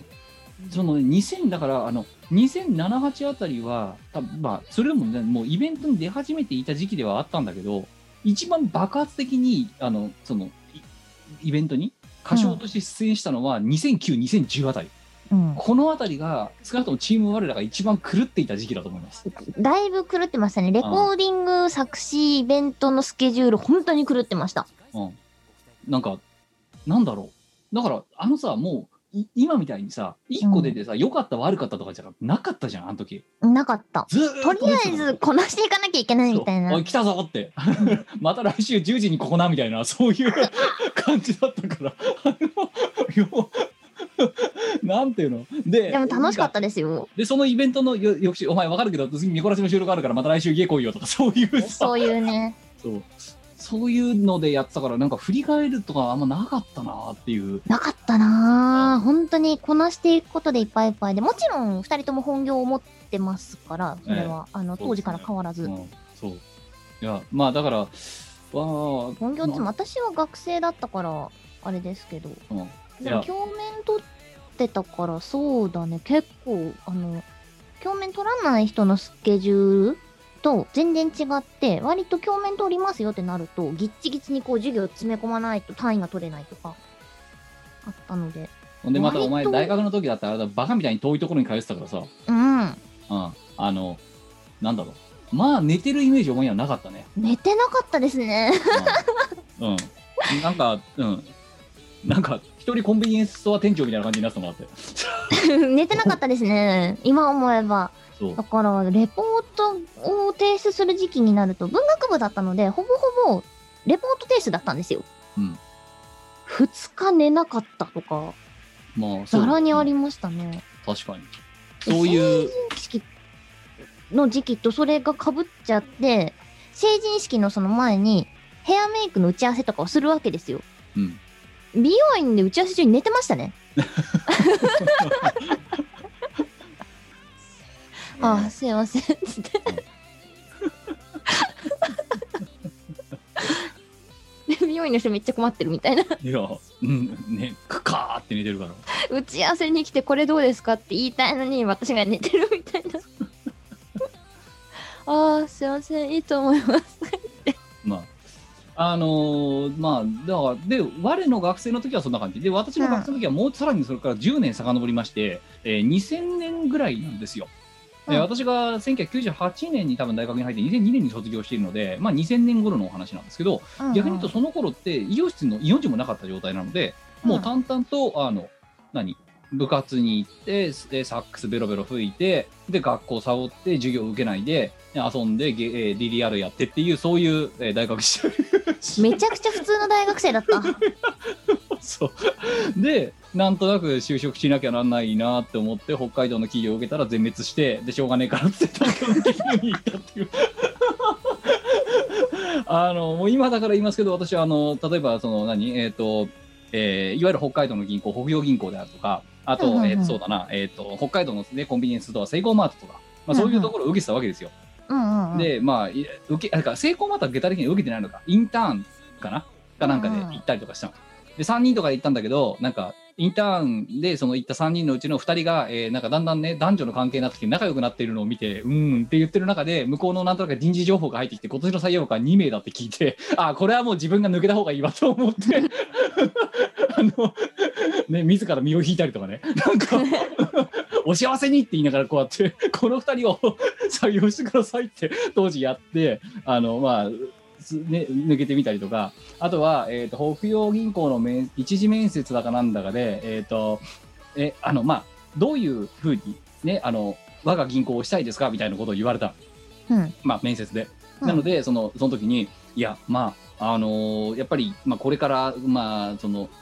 ね、ぐる少しやっぱりグローバルとまでは言わないけれどもあの少しこう、ね、めしめ視野を広げてみたいな、まあ、学生の生意気な言い方でさ言ったわけですよ。でいろいろやっぱりち考えた方がいいと思いますよと。で言った後そうお前にそう今のお前のリアクション通りだよ。うち考えてよく考えたら北洋銀行で北海道の地銀じゃねえかって思って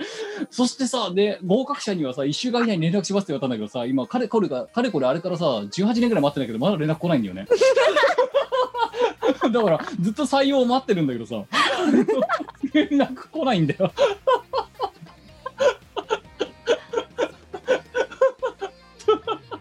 ねそれはね、しょうがねえよ。それお前が悪い。いやだってよ違うだって違う1週間以内に連絡しますって言何わがれたグローバルでちぎれんだろ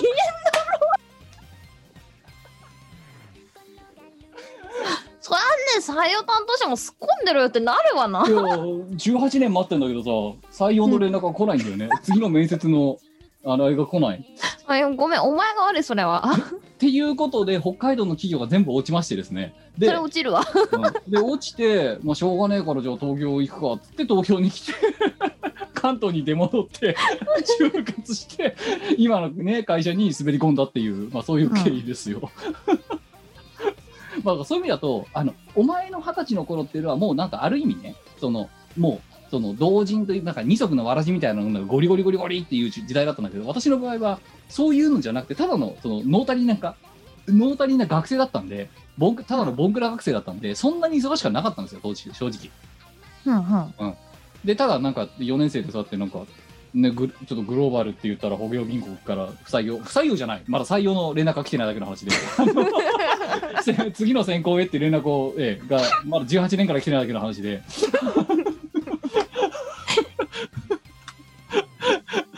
まあそういうだから逆にその社会人に入ってまあでも予兆はあったのかアームと会ったのが大学3年生ですから、あのその時からなんかそうそれこそダーダーグラウンドとかっていうのを出したりとかしてそれで社会人に入ったちょっとぐらいからイオシスってところに深くコミットするようになってっていう感じだったんであんまり学生時代にどうこうっていうのはなかったですね。ダグラの CD そういえば今日触りましたよ私 CD 入れ替えあるそとうきかあのえ大掃除で。 そう大掃除でダグラの CD 見つけましたよつうかお前持ってたんだ。持って るよお前がくれたんじゃんあれレアだからな50枚しかないからな世界 に。世界に50枚しかない。じゃあレアだないや激レアで超ヤバだよ本当に。やべえ高値つかないかないや多分今駿河屋持ってったら1円ですって言われそうな気がするけど。ですよねいや、でもでもそれは大事にとって、もう死ぬまで大事にとっておいていただきたい。えーいいですよ。 まあ、うちもね、1枚だけ残ってることが判明しました。うん、ありますよ。ええ。まあ、っていう、まあ、そんな、あの、学生時代でしたけども。だから懐かしいですね。だからととでもだから今のまた2000年代の私学生時代だった私と2010年代に学生だったお前と、で今うん2020年代に学生だった人たちだともうそうか、ちょうどとにかく10ぐらいでそう離それうてオるンのか。ライン化がもうオンラインとクラウドのこうなんつうの住人じゃんこの今のこの世代の学生ってね。うん当たり前だからなんでそのねえあのグロー当時20年前ならやれグローバルだっつってそれこそ地銀で落とされたとか知ってましたけどうん。もしかしたらまた今20年経った時にじゃあその地銀がどう生き残るかみたいな話だとかっていうのを今度視野に入れるとあながち大間違いじゃない可能性すらあるわけですよ今のこのご時世だと。どうすかね。い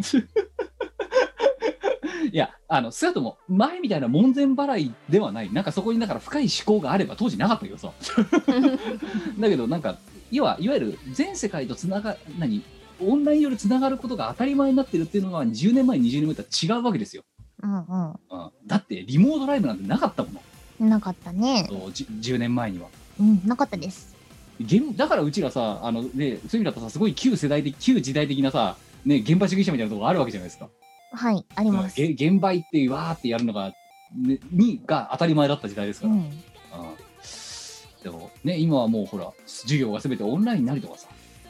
大学2回しか行ってないってだってそれ大学行った実感ないよねあんまりだからねさあれだよな学費とか払ってんだろだって変わらないらしいですよいやーきついねなんかね施設とか全然使ってないのにねえそうだよねもったそいないれはもったいない気がやっぱりしちゃうよねどうしてもねうんもう維持しなきゃいけないからうんであとあ必れ要だなぜのはわかるんですけどそのさいわゆるさ大学生で何そのさねねあのいわゆるさ、うん何緩いつながりだとかっていうのを、キャンパスライフなる死後でうん、ね顔を合わせるって機会がなくなってるわけだろ要は、そうだよねうん、誰あなたみたいな人たちばっかりなわけじゃんうんいやだからどうなんだろう、まあ、それでだからねあのそうそこういうオンライン上のコミュニケーションだけでうまいこと人脈形成ができるような人だったらいいけど、うん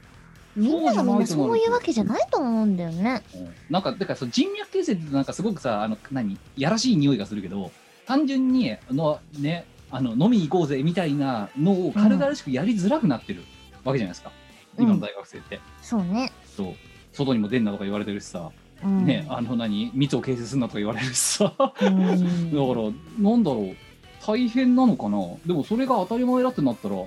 そういうもんかと思ってるのがね。いやー、当たり前だとはやっぱり思えない人の方が多いんじゃないかな。そうだって例えばさ、だっていや、うちら例えばさ、じゃあ同時にな2010年あたりでさ、そのイベント出まくってましたってなるとさ、うん、その現場で会った人のオーガナイザーさんと仲良くなって、どっかに呼ばれましたとかさ、うん、あとその何、ここでコラボしましょうとかさ、そういうのってあったじゃないですか、ってわちゃっとありまさ、すねいろんな演者がいるから。うん、でそういうのがだからないじゃん、うんそういう機会がまず、うんうんオンラインコミュニティとか開かないと、うん、ないですそうね。だけど別になんかあれってオンラインコミュニティを意図的に開こうとかじゃなくてさいい現現場に行くとさわんさか同じような立場の人間がいるからさ、うんそう、するとさ仲がいい、ねいね、ちょっと何例えばさあのその後の打ち上げの席で隣になって仲良くなりましたとかさ、うんそういうのがまあなんて受動的にあったじゃんありました。だけど今そういうのないじゃんだからうん、受動的に仲良くなるみたいなのがうん、だからそういうのだと、なんつうの、こね、あの、集合体が、だから、だから今思うとさ、メガピアみたいなのもうできないんじゃないのって。ああいうの。確かにねまあ VR 上ではできるかもしれないけど。うーん。なんかわちゃっと自分からこう積極的にコミュニケーションを取りたいって、こう突っ込んでいかないと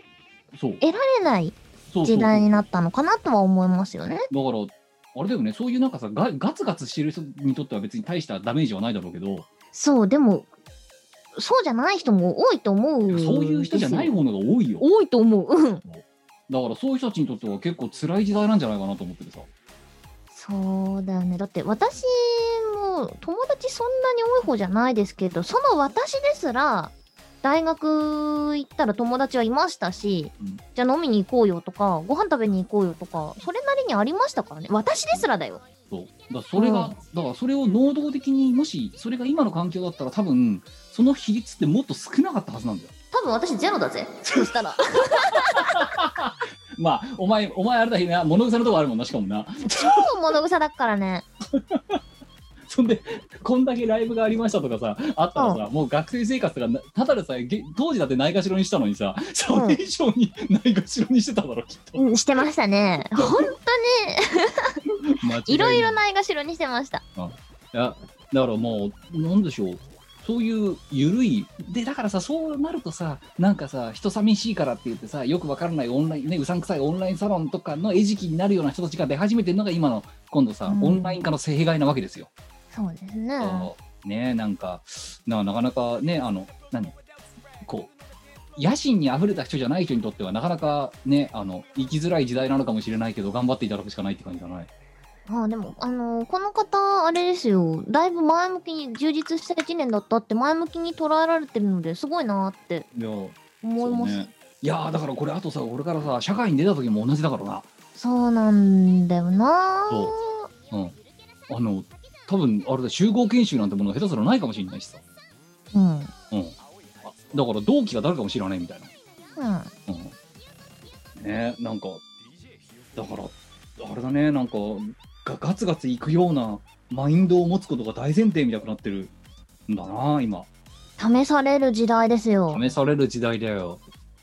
ねえいねやだからーもうわ私らはだからある意味そうやって恵まれていたのかもしれませんよ。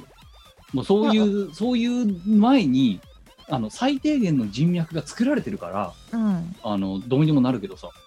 そうなんだよな。そこまでの経験があるから、じゃあ、それをオンラインに移行した時にどうするかっていう応用の考え方ができあそうそうそうそう。る土台が、うんまあ、い一応あるのかなあるわっちゃかんないけど、あんのかわかんない。まあ、てかまあ、もともとそういう人脈ができてるから、あとはそれをオンラインに移行したときにどうするかって言ってコミュニケーション取ることが、一応、何、人間関係が出来上がってるからできるわけで、うん。それが全くない状態から、それ、オンラインで作れって言われるのは、なかなかもしかしたら、うちらにとってもしんどいかもしれんな。うん。いやーそうですよ、もう大変な時代ですね、本当に。っていうことを言ってるあたりでもう、老害化が甚だしいですけど、 我々。まあ、それはね、時代、生まれちゃった時代だから、うん、しょもうがうどなうい。しようもないんだけど。いやーそうだから私のほらいとこいとこの娘さんとかは、あのこ次の4月で就職なんですわうん、うん、うん、うん。だけどだからど社会にどうやって出るのかとか全く想像がつかなくてさ、うん。うん、どうなんだろうと思って、ねうん、い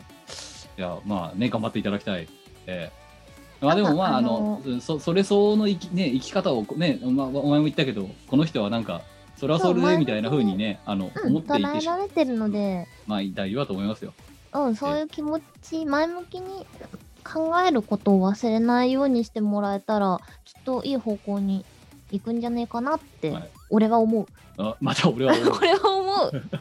えま あ、あれです。あの、そして、えっと、このね、あの、ミコラジモ派をはじめとして、チームガラルの活動はですね、まあ、ね、あの、ね、オオフでやる頻度が減ってはいるものの、あの、もともとそうじゃなくたって、オンでも、まあ、このミコラジだとかってやっていたので、それが、えーあの、配信だとかに少し、えっと、波及しているだけで、基本的には2週に一遍、こう、ね、虐待もない肉声をお届けするのは相変わらず変わりませんので、引き続き、えーあの、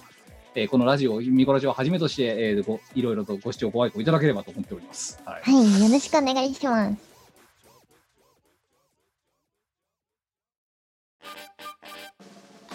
イオシスの CD はメロンブックス虎の穴などの同人ショップイオシスの通販サイトイオシスショップ Amazon 楽しいストアなどで購入できますこのほか同人誌即売会ライブイベントでもゲットできます音楽を聴く人がいて音楽を作る人がいる世の中そういう風にできていますサクセス今時の Now でヤングな若者ピーポーは CD じゃなくてデータでスマートフォンでリスン Now だってはははそんなあなたにはこちら iTunes ストア、レコチョク、Amazon Music ストアのほかブースなどのダウンロード販売サイトで Now get the chance!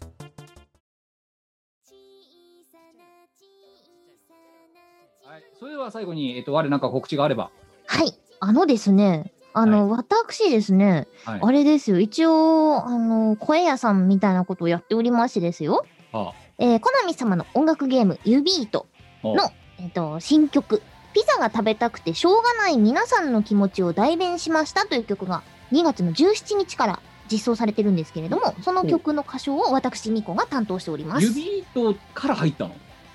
へえ。そう、ユビートから入りました。へーへーへーそうなんだ。へえ。そう、ありがたいことにね。うんでそう、その楽曲、ピザが食べたくてしょうがない皆さんの気持ちを代弁しましたっていう曲名なんですけれども、この楽曲、えーっと、なんだ、おオリジナル、はいヒットチャート、オリジナル楽曲ヒットチャート、ユービートのね。はいで、1位を獲得したそうわでございましーて、えありがとうご誰ざいま誰す。え誰作ったのそれ。えーっと、曲、作編曲はボイボイ、うんはボイドさんですね、イオシスの。い。あの作詞がゆうのさんです。あはい、のさもう絶対汚い巫女じゃんもあの汚いみっ こですね。う いやもうタイトルの時点から汚い巫女だなあー汚い汚い巫女って思ってたんだけどそう汚いみっこ作ですよ編。曲とリリックメーカーのクレジットを聞いた瞬間にあーもうこれ確定だと思って今、うん、汚いみっこでございますよ。お待たせしました汚い巫女ですそう、あのみっこさんにはね、2種類いるんですよ ね。綺麗なみっこさんと汚いみっこさんがいるんですけど、汚今回は汚い方でいみっこさんですね。あともう一つ、指糸って聞いた瞬間に、あはいはいはいっていう、あの、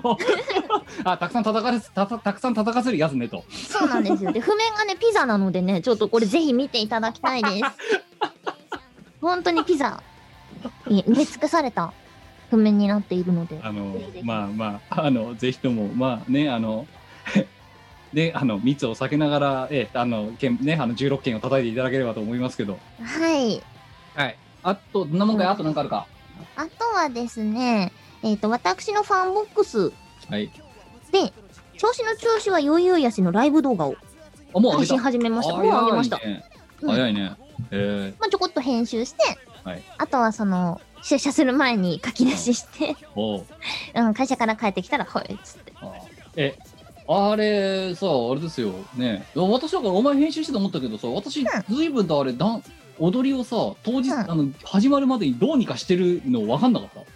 たすごくねだってあだって現現場入りした時までさ、うん、踊りがあることすら忘れてたじゃんうん、忘れてよまくしよたくね。追いついたと思わないあれあそこまでいや、本当だよ。そうだよ一す回ごでいよもやってるからね、思い出した。お、一から覚えるんじゃなかったのが大きいかあも。そうそうそうそうだけどうん 割と衝撃だったからねあこれ踊んなきゃダメなのってほんで、お前とカーギーから何言ってんだこいつみたいな顔で見られてさ。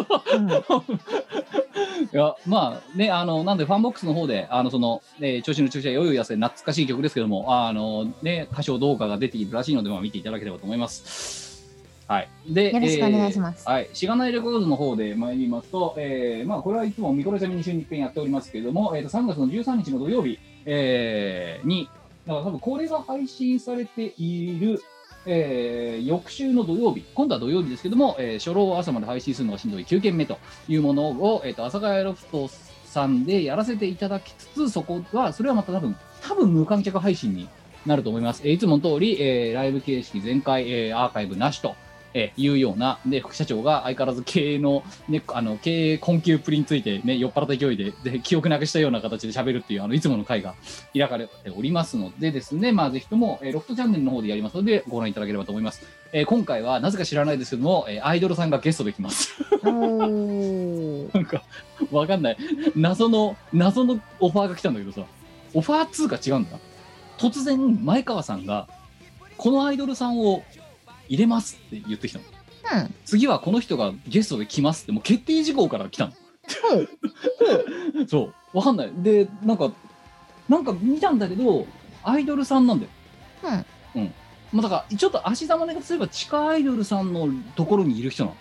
なの。でなんか見てるといろんな企画ができたりしてしかもまあそこそこ容姿も整ってるアイドルさんなんだけどうん、うん。な,、まあ、なんでか知んないけどう初老の集いに来るって言ってるどうしたわかんない大丈夫かそこで。お大きなキャリアミスキャリアミスキャリアチョイスなんじゃないかと思うんだけどうん、どうしたわかんないなんか決定事項で降ってきちゃったから、うん。うん、はいってだからまたおじさんハラスメントやらないように気をつけなきゃなと思ってさそうだよ。おじはら。そう。 まあ、ということで、あの、なんか、しあのか、あの会議を似つかわしくない、なんか、あの、綺麗どころが、なんか、綺麗どころっつうか、なんか、花みたいなのが来ちゃうので、うんうん。ね、まあ、ぜひともご覧いただければ。怖いのは、もっと怖いのは、その地下アイドルさんが持ってる、しあの熱狂的信者、うんたちに強烈なヘイトを集めないかが心配なんだよね。うんうん。そう。なんだこの、この親父は、この親父はなんかえら、ね、失礼なこと言いやがってみたいなふうに思われないかが、ドキドキしてるんだけどさ。怖いわ。まあ、一応気をつけながらやっていきたいなと思います。で、あとは、えっ、と、今、我の方のファンボックスで調子の調子はよいよいやせを出すって言ってますけど、えっ、と、今、こ出ちしらたの方は、えーあの、さっきの方で、あのー、カーギーのね、稼働が今、えーボコボコに逼迫している状態ではあるものの、えっ、と、我々的歌唱配信第4幕の方、えー、しがないレコードのチャンネルメンバーシップ側の方では、調子の調子はよいよいやせではなくて、えーどう見てもマンボウですの方の今、編集を行っております。えーこちらの方をフルで、えーお出ししたいと思っておりますので、えー今しばらくお待ちいただければと合わせて、えー先先ほどお話ししたおかわり配信、えーこちらの方もあの本編の方はカメラ切れちゃったじゃん配信の、うんだけどあの録画のカメラは残録画の映像は残ってたんでそれ使ってつないで、あの上げようと思ってますので、まあ、もうちょっとで上がると思いますもう少々お待ちくださいあとはいろいろと、ね、あの動画編集が固まってはいるものの、えー、しがないみんなの羊毛フェルト、えーね VV えーモルカーが流行っているこのご時世に、えーね、狙ってかのようにこのご時世に出そうとしていますがそのモルカー見ましたあ見ましたか見ました人間は愚か愚かでした愚かだようんやっと見ました甥いっ子と一緒にまず甥いっ子のリアクションどうだっ甥いっ子はね口ポカーンって開けて見てたのあそうたうんでお前はどうどう思ってこれは流行るなって思いましたたあそううんなんかあれ実はだからさじわじわ中盤から盛り上がったっても最初から割とドーンって最大出力で出てたらしいんだよねうんあのアニメはうんただ火曜日の朝にやっちゃいけないような内容だっていうその、うん、あの非常にシニカルな内容だと。うんだっていう、まあ、その羊毛フェルトについてのね、あの、未公編というものを、ね、鋭意制作中、えーもうちょっとお待ちください。まあ、そんな感じですね、3月は。えーあとはまあ、次回の、えー更新の、配信の時にお話しまさかまたしがないととか、まあ、オン,、ね、オンライン中心ですけどやっておりますので、えーチャンネル登録などしていただければと思います。よろしくお願いします。よろしくお願いしますはい、ということで、えーちょうど土曜日も終わりそうな、えーね、今23時51分ですけども、えー土曜日は履かないえー明日お前明日の予定は 明日はねあのー、免許を更新しに行こうかなと思ってます 普通の土日じゃんいや普通の土日ですよ まあでも明日もまだ心穏やかに過ごせるわけだ一応明日もねうん一応ねでまた月曜から心穏やかじゃなくなるわけだ 穏やかじゃないよ全然